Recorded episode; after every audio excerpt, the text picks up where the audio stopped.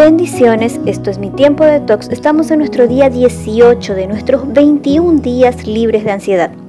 Y la palabra de Dios en Primera de Reyes 17:14 nos dice: Aquel recipiente de harina nunca se terminará ni se agotará el aceite.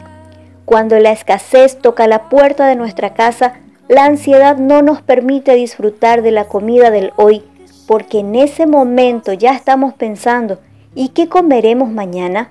¿Y qué, qué haremos mañana? En Primera de Reyes 17, desde el versículo 8 en adelante, la Biblia nos relata la historia de una viuda que apenas tenía un puñado de harina en el, en el frasco y un poquito de aceite en el fondo del jarro para preparar la última comida.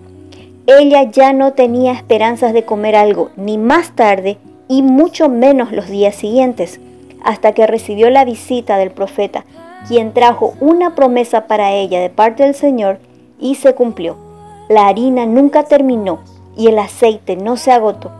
Así que disfruta cada día y deja para el mañana los afanes del mañana.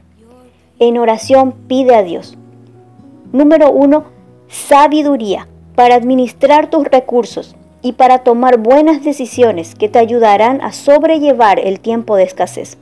Número dos, fuerza. Pida a Dios fuerza para cuando estemos cansados y debilitados. El Salmos 29, 11 dice, el Señor dará fuerza a su pueblo. Pide consuelo cuando nos sentimos como la viuda de Sarepta, sin esperanza para el mañana. Confía en la palabra de Dios en 2 Corintios 1, 3 al 4, que dice que Dios es Padre que siempre consuela y que nos conforta en todos nuestros sufrimientos.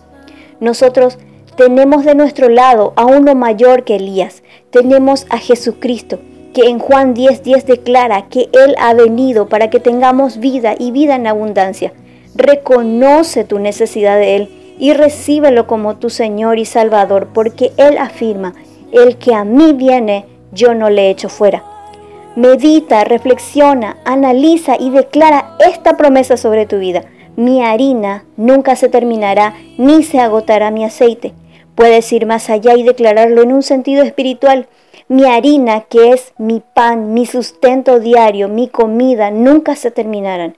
Y mi aceite, que representa el Espíritu Santo en tu vida, tu oración, tu comunión y tu relación correcta con Dios, no se agotarán.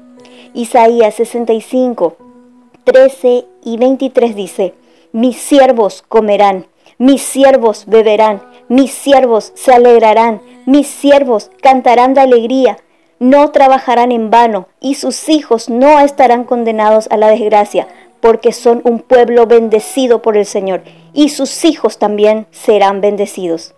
Permítete confiar y creer que Dios puede hacer mucho más abundantemente de lo que pedimos o entendemos y recuerda la palabra de Dios en el Salmo 147, 14. Envía paz por toda tu nación y te sacia el hambre con el mejor trigo.